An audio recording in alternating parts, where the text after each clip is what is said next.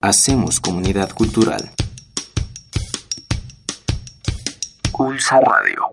La Vicerrectoría Académica de La Salle presenta 1, 1, 2, 2, 3. 3.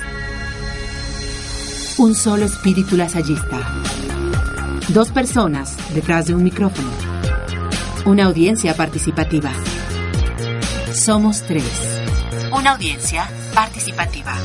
Jorge Iturbe Bermejo. Somos tres. ¿Qué tal? Como siempre, un gusto saludarlos en estos micrófonos de Somos Tres, un programa que es el trinomio perfecto, una invitada que forma parte de esta comunidad universitaria, un servidor en calidad de locutor y ustedes, la audiencia participativa. Estamos honrados con la visita que tenemos hoy, una gran amiga entrañable, una colaboradora entusiasta y apasionada, una promotora de la globalidad, de la internacionalización, de la fe, de la fraternidad, del servicio, una persona que está dispuesta a dejar un testimonio vivo y trascendente en nuestra obra con hechos reales, con verdad y con su labor profesional que le ha legado a esta obra educativa. Escuchemos esta cápsula para conocer a la invitada del día de hoy.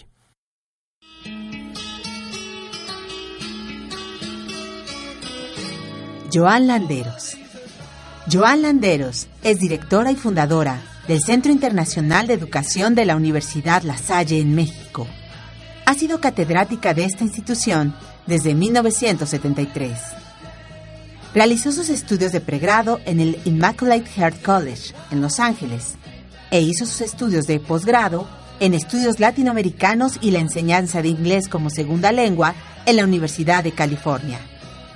Ha sido becaria Fulbright en el Colegio de México y la UNAM y tuvo una beca del Consejo Británico para estudios de especialización en tecnología educativa en la Universidad de Lancaster. Recibió su doctorado en liderazgo educativo de St. Mary University of Minnesota. Participa activamente en importantes organizaciones profesionales. Fue nombrada por seis años al Comité Permanente para la Misión Educativa La Saliana en Roma y al Comité de la Educación para el Desarme, Resolución de Conflictos y la Paz en la ONU. Actualmente es miembro del Consejo Directivo de CONAEC, el Comité Ejecutivo de la Asociación Internacional de Universidades Lasallista y es secretario ejecutivo de la Red de Universidades La Salle de México.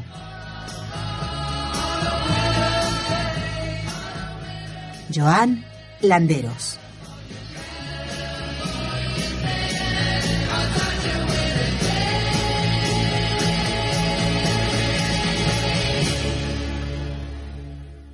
Como ustedes pudieron escuchar en la cápsula, nos honramos hoy con la presencia de la doctora Joan Landeros. Bienvenida, Joan. Pues muchas gracias por la invitación, estoy honrada. Al contrario, es un honor tenerte aquí en los micrófonos de Somos Tres y de algún modo pretendemos que este programa vaya generando mayor conciencia en el reconocimiento de nuestra comunidad. Es eh, muy factible que todo mundo identifica la Casa Rosa con la doctora Landeros, con Joan, en el campo de la internacionalización, en el campo de este compromiso que ha venido incrementándose en los recientes años, pero de algún modo no forzosamente tenemos la posibilidad de conocer la trayectoria, la formación profesional, más allá del, del cargo y la función que realizamos en nuestra universidad. Yo quisiera que nos compartieras cuál es tu formación de origen, cuáles tus estudios de licenciatura, en qué campo y en qué disciplina te formaste. Pues hice mi pregrado en uh, Immaculate Heart College en uh, Los Ángeles. Uh, estudié la historia y ciencias políticas. Tuve un doble grado. tuve mucho interés en lo que fue la evolución de América Latina. Y tuve la oportunidad de hacer uh, mi tesis de pregrado, que fue un requisito donde estudié, uh, sobre Ricardo Flores Magón, porque pocos mexicanos saben que él tuvo su trayectoria de los últimos años de su vida en los Estados Unidos antes de la revolución y específicamente en ah, Los Ángeles. Entonces yo hice la primera investigación sobre sus actividades y ah, pues el impacto de su movimiento ah, anarquista en Los Ángeles a principios del siglo pasado. Y ese abrió entonces la puerta para seguir estudiando ya mi posgrado en estudios latinoamericanos. Una joven norteamericana que tiene de alguna manera interés en Latinoamérica, una joven norteamericana que se inclina hacia la historia de México concretamente a través de un personaje, lo hace por algún vínculo familiar, algún origen, alguna relación personal. ¿De dónde nace eso? Fue un mentor, fue mi mentor de donde estudié. Tuve el privilegio de estar en una comunidad universitaria sin igual. Fue una comunidad muy pequeña, pero de ah, muy ah, alto nivel, de gran calidad. Ah, la institución estaba formando parte del grupo de instituciones de los Claremont Colleges, que ah, es de bastante prestigio. Entonces, las personas que tuve alrededor de mí, pues prestó mucha atención a mi proyecto académico y mi trayectoria. Entonces, Ah, entiendo perfectamente el valor de tener alguien pendiente de lo que uno está pensando, lo que ah, puede ser opciones. Y yo creo que fue eso, que tuve pues varios mentores que tomaron interés en uh, mis habilidades y posibilidades para el futuro. Entonces fue más bien guiado por uh, ese rumbo. Créeme que no fue nada de, influencia de mi familia. Soy la primera en uh, incursionarme en, en esto. soy la única de la familia que vive en América Latina aunque vengo de una familia muy internacional, pues uh, mi familia es la, única que habla español. Correcto, y algo que me parece muy interesante en un programa eh, de radio experimental dentro de la Universidad La Salle es lo que acabas de mencionar, el impacto que un mentor puede tener en la vida de alguien. En este caso, en dos sentidos. Tú de haber sido receptiva y de poder, eh, poder de alguna manera pues distinguir lo que puede llegar a ser un, mentor, acercarte a él, dejarte orientar y por el otro lado que alguien se interese en ti, ¿no? Como profesor, investigador, que vean sus alumnos cómo puede incidir en su vida y al día de hoy, bueno, pues cuántos años viviendo aquí en México. Me está preguntando cuántos años. Es correcto. Uh, aquí en La Salle en, enero de 2018 voy a cumplir 45 años aquí en, en La Salle. Viviendo aquí en México me casé, um, entonces tengo 46 años um, casada. Entonces un proyecto de vida que de pronto sin haberlo previsto en tu época de universitaria, se estaba determinando el rumbo que tú ni siquiera imaginabas y que al día de hoy es todo un itinerario de vida y, profesional y académico maravilloso. Ciertamente. Así es. Pues con esto eh, damos un poco cabida a la llegada de la doctora Landeros, como bien lo dice, próximamente a celebrar 45 años. La universidad está festejando 55 años de haber sido fundada y podríamos decir que es parte del proyecto de esta obra educativa en México. Una universidad que en 1962 se funda siendo la primera institución de educación superior en el país y que al día de hoy contamos con 15 universidades en este país y cerca de 70 a nivel internacional. Y en este aspecto tu participación no solo ha sido en esta universidad, porque al día de hoy este, esta organización YALU, International Association of Lasallian Universities, tú eres parte de este esfuerzo, de esta concepción, de esta idea, tienes un rol a nivel también de funcionaria en esta asociación y pues hoy contamos con estas 70 universidades en más de 20 países. Cuando volteas y echas una mirada atrás, ahorita se dice fácil, 45 años en el próximo enero, de entregar la vida con pasión, entusiasmo a un proyecto en el que francamente, pues de no creer en él y de no estar convencida y apasionada en ello, pues hubieras tirado la toalla hace mucho tiempo.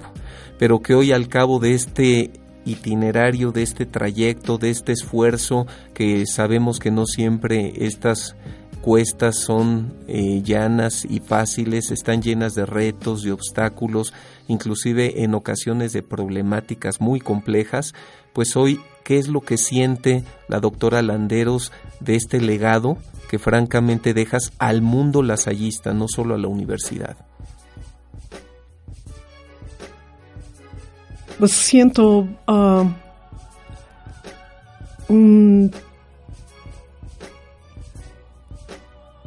un gran uh, agradecimiento a la universidad por um, darme la oportunidad de hacer las cosas más importantes en la vida de uno. Porque muchos no saben, pero no empecé la, el área internacional en realidad es mi segunda uh, capítulo aquí en la universidad. Yo llegué aquí recién casada, sin hijos, y había yo hecho uh, al lado de mi otro programa uh, de posgrado, había yo hecho una maestría en la enseñanza de inglés, entendiendo que mi área de expertise en esos años fue muy politizada, muy convertida, convertido y um, quería yo quedar cerca a una institución um, educativa uh, universitaria.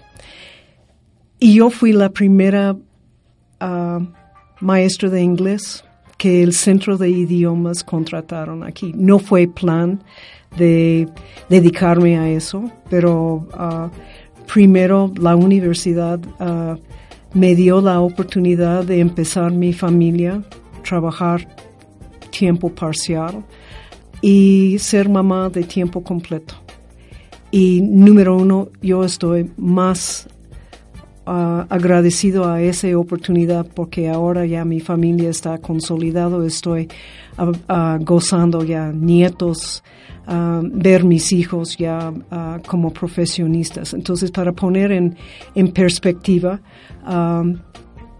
número uno, estoy muy agradecida con esa oportunidad. Y una vez que mis hijos ya estaban grandes, más autónomos y autosuficientes, uh, fue la coincidencia. Uh, también la historia ha sido muy bondadosa conmigo porque dice en inglés at the right, right place at the right time. justo en el momento que tomé la coordinación del Centro de Idiomas coincidió con las, los, uh, las preparaciones previas a la firma del um, NAFTA, el, acuerdo de, libre comercio. Entonces hubo un um, movimiento para involucrar uh, las universidades en la zona de América del Norte. Y pues sí, pude comunicar con, en, esos comités y pude empezar esa actividad de internacionalización, de consolidación de las actividades de uh, educación internacional en uh, la, el espacio de América del Norte. Entonces, veo toda la evolución cuando empezamos. por ejemplo, pues nadie sabía lo que era una página web. Y estuve trabajando en el primer proyecto de una página web con ah, presentando las universidades de México y yo recuerdo de pasar de institución en institución y explicar lo que era una página web. Ah, cosas así que y parece primero había que entenderlo, Sí. porque era una cuestión innovadora completamente. Sí, entonces así de primitivo es donde empezamos. Y lo mismo en esto de ah, la integración de ah, del papel de educación superior en el instituto, en el, la, la obra. Ah, en realidad, el enfoque había antes había sido ah, sobre primaria, secundaria, ah, la actividad de, ah, mayor enfoque. Y pues coincidió que me tocó gente increíblemente visionario, gente sensible a, los señales de los tiempos, como José Cervantes, como Craig France, como Rafael Martínez. Ah, y yo coincidí en ese momento con ellos. Um, entonces empezaron a retomar lo que había empezado en los 70, 80 de um, pues ah, actividades tentativas de juntar los presidentes rectores de las universidades.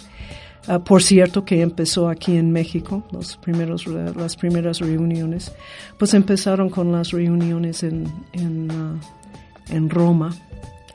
Y en la segunda reunión en Roma es cuando dijeron, pues ya debemos organizar ya una, ah, una organización. Entonces me preguntó, pues, ¿qué veo? Ah, pues ah, estoy muy agradecida por ah, la oportunidad. Yo sé que fue un privi- privilegio de- del momento histórico que coincidió todos estos factores y Dios me puso en ese lugar. yo fui el, eh, probablemente el elemento que hizo la relación entre ah, diferentes culturas, ah, el idioma, ah, que pude ah, ser un interlocutor entre ah, los intereses de los Estados Unidos, ah, el grupo allá y con México. Y pues la- las cosas empezaron a evolucionar. Y afortunadamente tengo que agradecer a José Cervantes y Lucio Tasser. Ah, ah, tuvieron fe, tuvieron ah, visión y fe para entrar en la aventura porque no hubo antecedente y confiaron en lo que estaba presentando en, esos momentos y me apoyaron mucho en hacer eso. Y yo creo que por eso ah, La Salle México siempre ha sido un ah, punto de referencia, un modelo para el resto de la, ah, la red. Claro, ahora ah, hay muchas instituciones de, de mucho renombre y mucho perfil, pero nuestra referencia como pionero es gracias a ellos. Pues yo creo que has mencionado dos aspectos muy propios de lo que es la obra educativa lasallista. La primera es eh, tu origen de inserción a la universidad, que como bien lo dices, pocos deben de saber que fui la primer maestra de inglés contratada en el Centro de Idiomas. Yo creo que esto es casi la historia de todos los que nos integramos al mundo lasallista. Prácticamente este carisma es la consagración a la educación. Entonces, el que no tiene esta vocación de docente, de maestro, pues prácticamente difícilmente va a llegar o permanecer en esta obra. La realidad es que no llegamos, somos de alguna manera llamados y cuando volteamos y ha pasado un mundo de años y decimos, bueno, parece que fue ayer y que los hermanos con toda esta visión, paciencia y esta cualidad que tiene para de alguna manera integrarnos a la obra y llevar esta misión compartida, pues uno voltea atrás y parecería que fue ayer, pero ya pasó algunas décadas.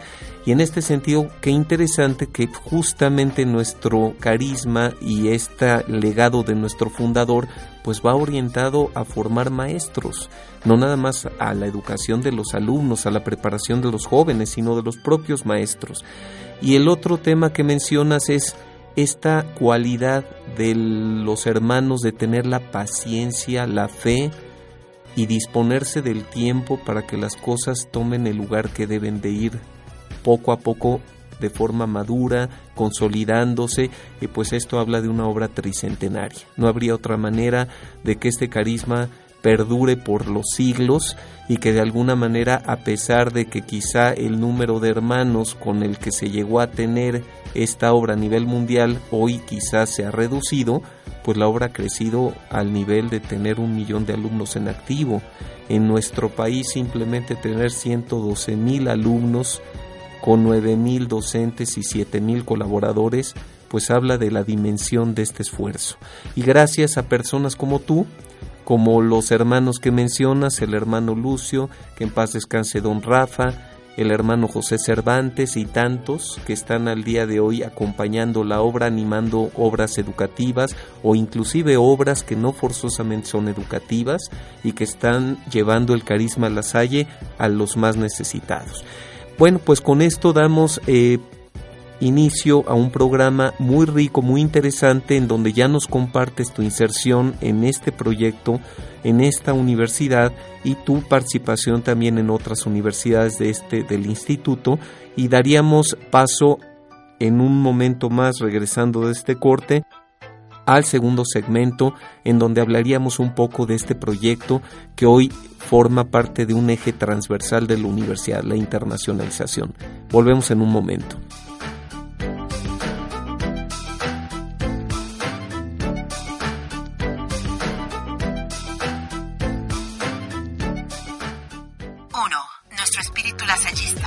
Somos tres, con Jorge Iturbe Bermejo. Pues estamos de regreso en este programa Somos tres, en el segundo segmento, en donde yo quisiera que nos compartas, John, cómo ha venido siendo este camino de adquirir la madurez para hoy poder tener claro el concepto de que internacionalización no significa intercambio académico. Por supuesto que en un momento y en su origen comenzó todo esto con firmas de convenios, como pudo haber sido con la Universidad de Arizona, el primer eh, convenio que se sustenta en la Universidad La Salle, precisamente en esta escuela en la que hoy estamos. Hoy estamos en los micrófonos de Somos Tres, en esta cabina de radio propia de la formación de estudiantes de ciencias de la comunicación. Pero cuando esta escuela era en este, en ese, en ese ayer la Escuela Mexicana de Arquitectura se firma este primer convenio con grandes grupos de movilidad estudiantil en donde 30 alumnos de la carrera de arquitectura se iban a pasar un semestre o un año de experiencia en donde esta experiencia les movía la vida, tenían una capacidad de regresar transformados, los acompañaban maestros durante este proceso, venían alumnos de Arizona y bueno, digamos que eso fue como el parteaguas para decir, a ver, la universidad se va a internacionalizar. Pero hoy sabemos que la internacionalización es un eje transversal en nuestra vida cotidiana y va mucho más allá de la movilidad. Tú has sido prácticamente artífice en esto, has sido la campeona de la universidad, has sido un pitcher con un brazo incansable, porque lanzas todas las bolas y algunas de ellas no siempre son bateadas, algunas ni siquiera son vistas, pero creo que hoy hemos metido uno que otro home run. ¿Qué nos puedes decir al respecto de este trayecto de esfuerzo para poder hoy decir que la internacionalización es parte de la vida universitaria? Es interesante que, empezaste con el ejemplo de nuestra relación con ah, Arizona. Ese empezó um, con una relación de dos uh, visionarios, de dos idealistas, y realmente ese modelo es um, um, como una utopia, porque fue una relación entre dos catedráticos comprometidos y muy dedicados. A entender que la experiencia pleno de una formación profesional es entre personas. Y sucedió hace más de 45 años, increíblemente, um, y involucró, involucró generaciones, hasta hijos de los primeros uh, estudiantes participaron. Había uh, uh, novios, casamientos, intercambio permanente de, uh, profesores. Entonces tenemos catedráticos en Arizona que empezaron en, La Salle y hemos recibido um, docentes de Arizona aquí. Um, ese es un punto de, uh, referencia que he usado en, uh, por muchos años de una utopia. Así debemos vivir la vida de la universidad, con esa soltura, inocencia, ah, aventura, ah, ah, compartir la vida y la búsqueda de, realidades. increíblemente, ese evolucionó a una invitación por parte de Manuel Pacheco para firmar un convenio que iba a incluir toda la universidad. Y ese es cuando encontramos que todo eso fue por la puerta atrás. y ese es cuando, y coincidió cuando eh, empezaron ya la, uh, la normatividad de ese tipo de actividad. Pero si podemos imaginar que todos esos años funcionó sin visas, sin seguro, um, sin homologación de, de, uh, cursos y funcionó de maravilla. Y lo que empezó a, complicar fue precisamente la institucionalización de esas actividades internacionales.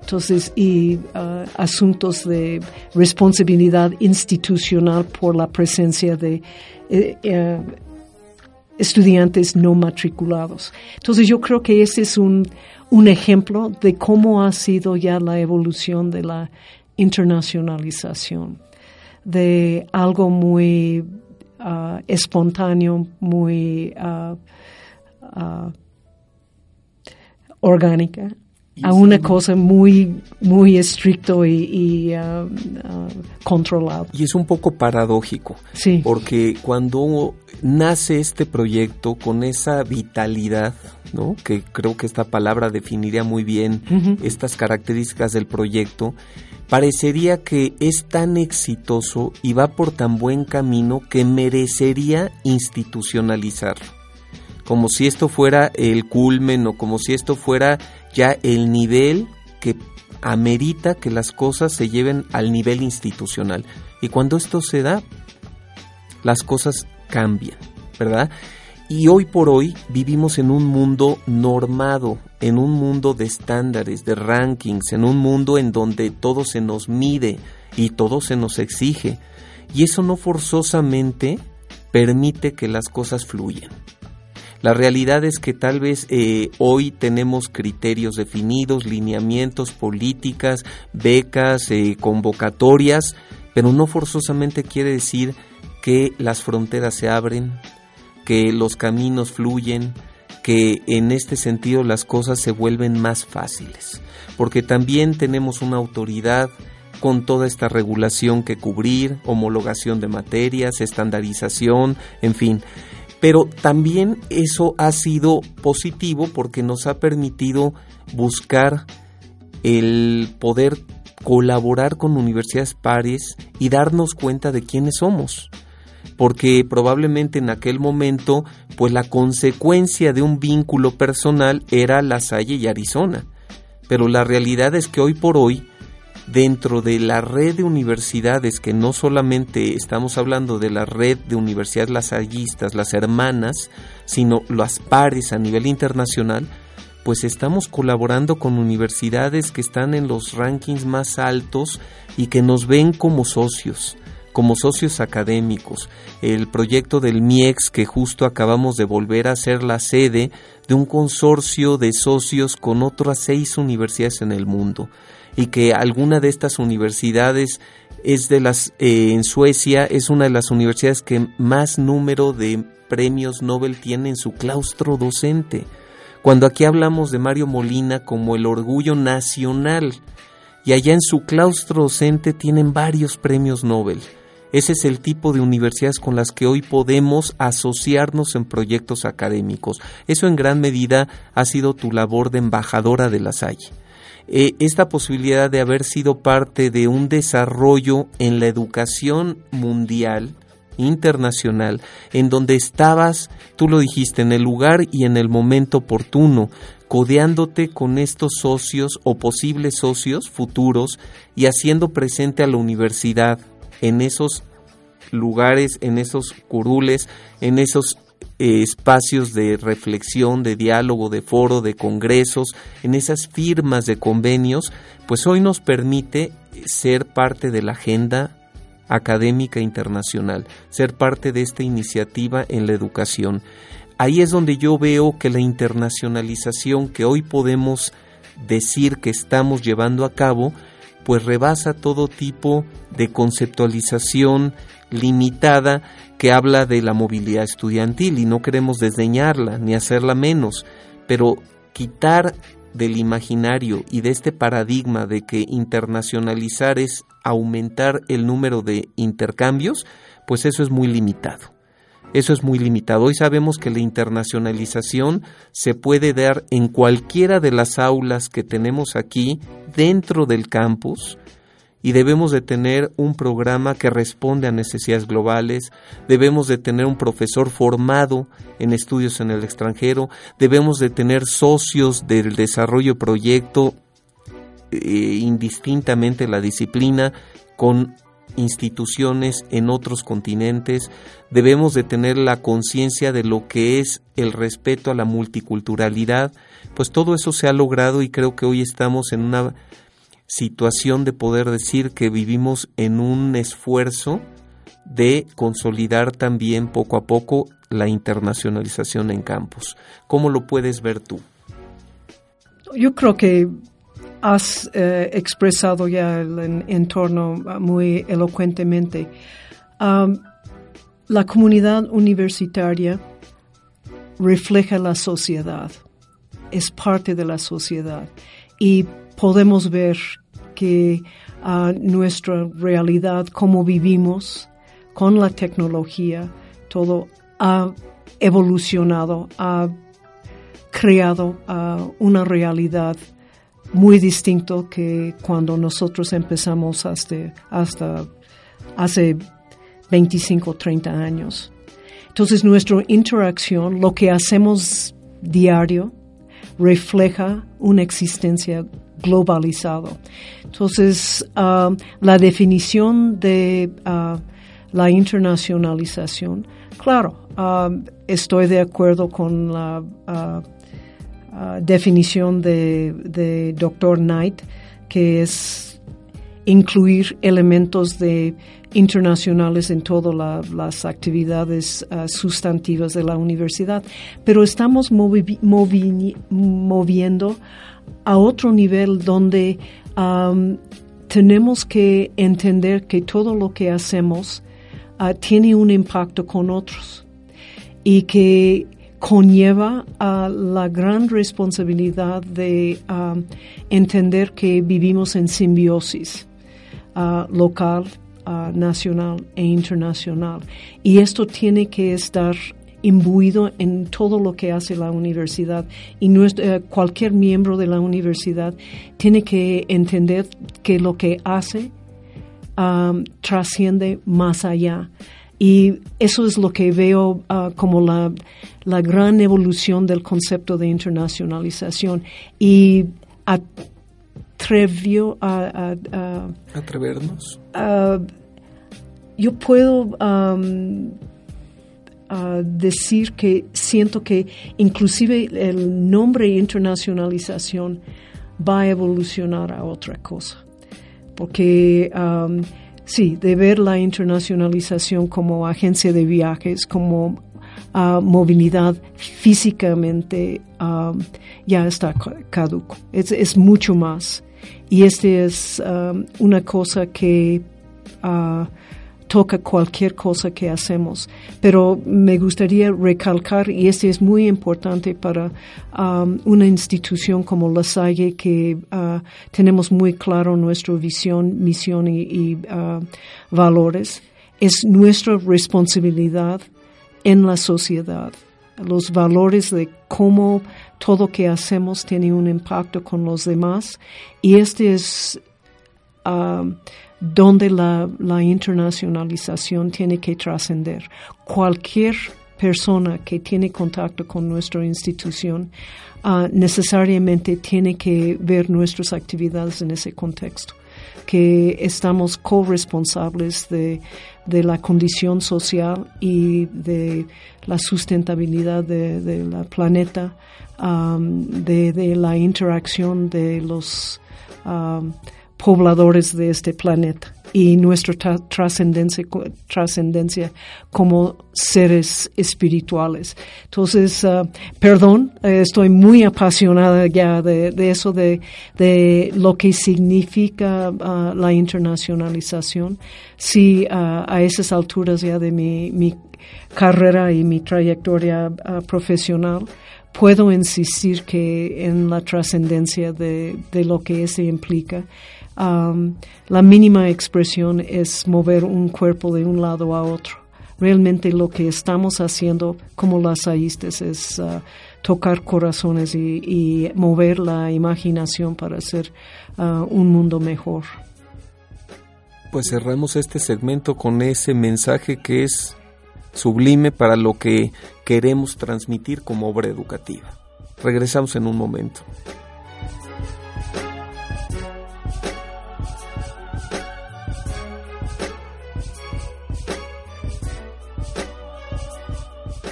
Personas conversando por Ulsa Radio.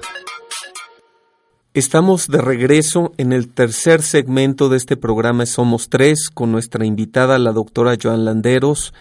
Hemos abordado su llegada al mundo de la educación, hemos abordado también cómo se inserta en esta obra educativa desde su carácter de docente, luego se le confía con una serie de visionarios y hermanos que tienen esta posibilidad de ver la importancia de abrir la universidad al mundo y del mundo traerlo a la universidad y a partir de todo este camino que ha venido transitando, colaborando con la obra, con los hermanos, con el instituto y con todos los que formamos esta comunidad actual de La Salle.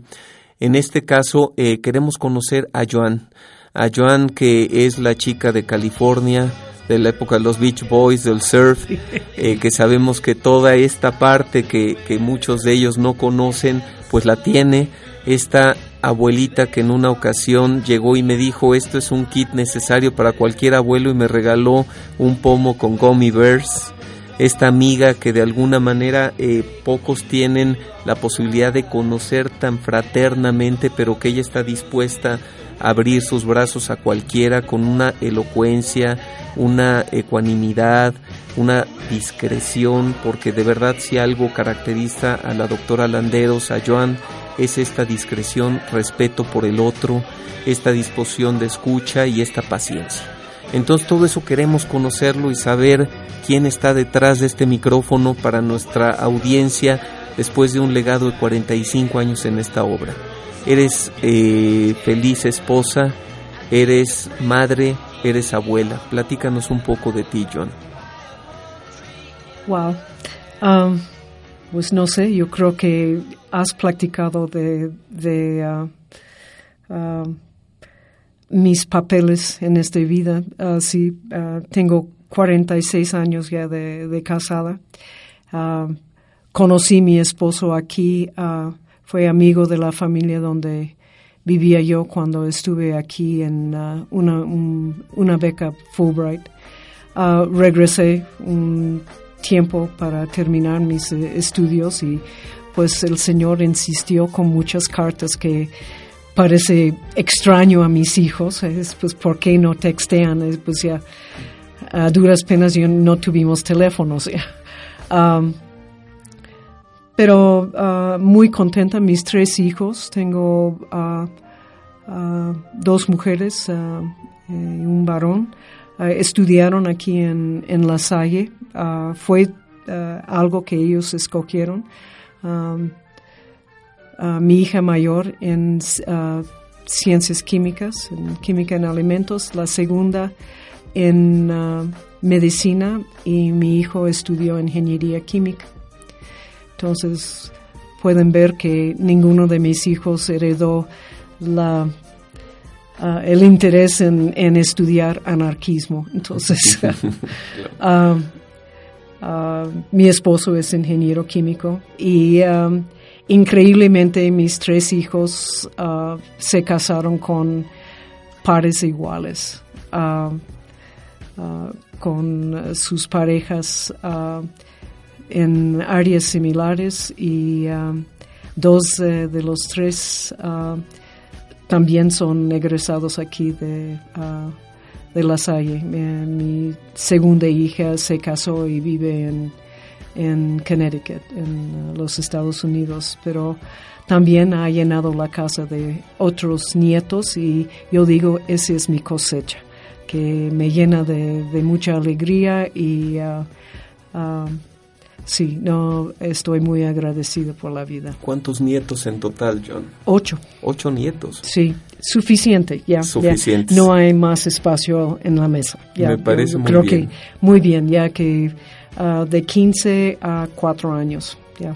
Pues en una gama de, eh, de todo tipo de experiencias y edades y necesidades y demás. Sí.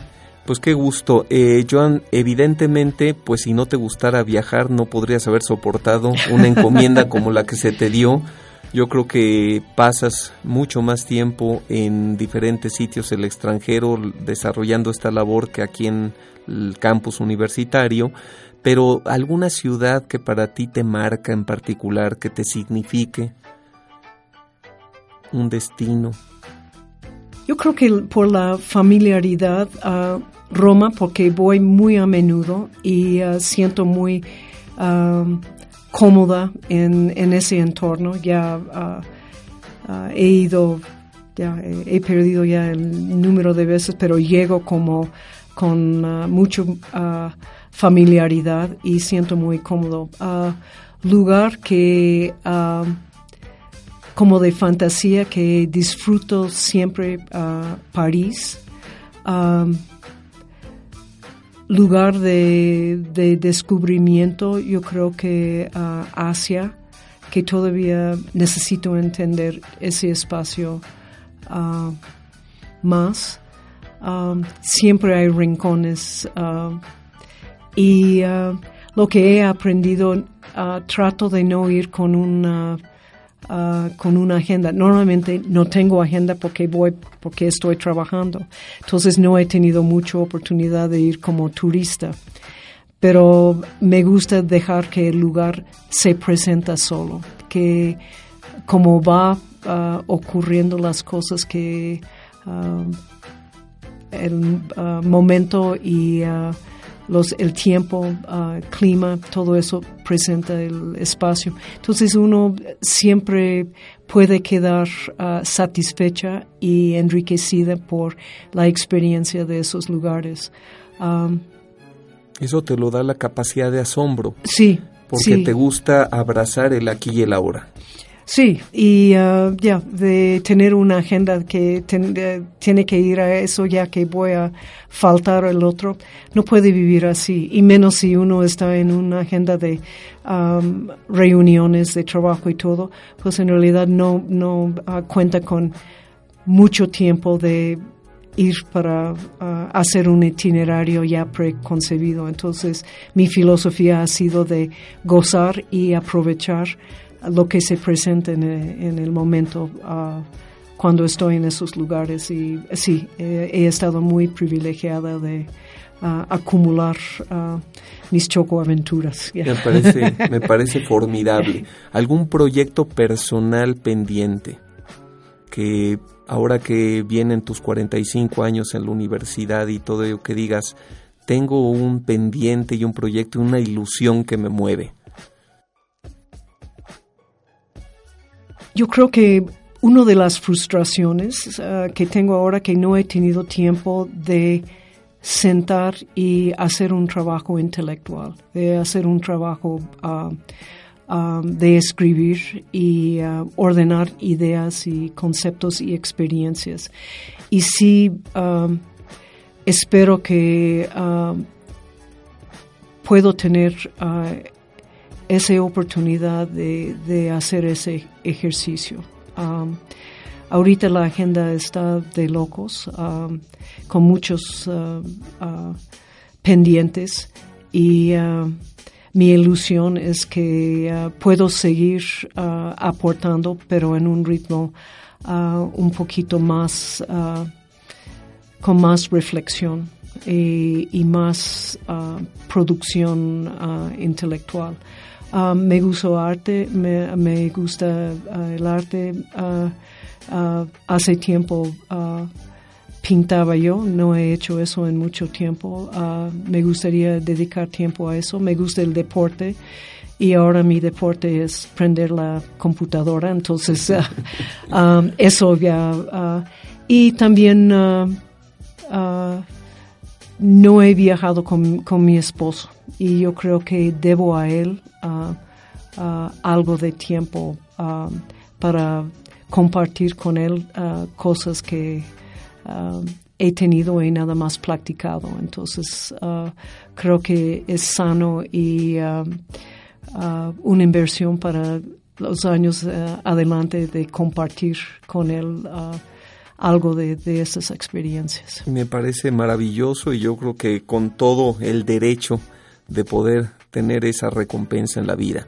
Pues estamos concluyendo un programa en donde podemos conocer mejor a Joan, a la doctora Landeros, este brazo fuerte que ha impulsado muchos proyectos institucionales que nos ha permitido unirnos en una gran red de colaboración internacional que nos permite tener presencia y que nos conocen y nos reconocen adentro y afuera de este país y que se lo debemos en gran medida a ella. Ella comienza cuando le pregunto qué siente eh, de todo esto y lo primero que ella menciona es gratitud.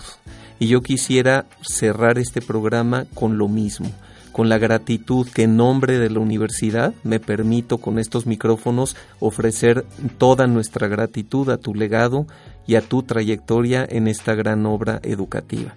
Y como dicen, lo que está unido permanece. Ay, muchas gracias. Pues muchas gracias, John, por tenerte en nuestra obra, en nuestras vidas y en este programa Somos Tres. Muchas gracias. Gracias, Jorge. Hasta pronto.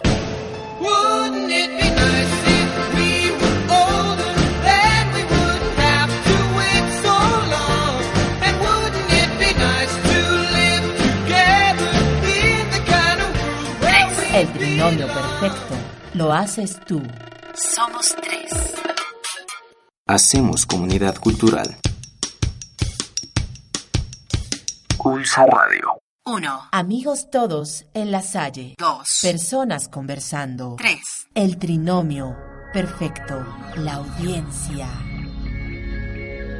3. 2. 1. Somos tres.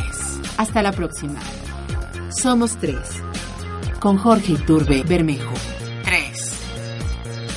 2. 1. Somos tres. Hasta la próxima.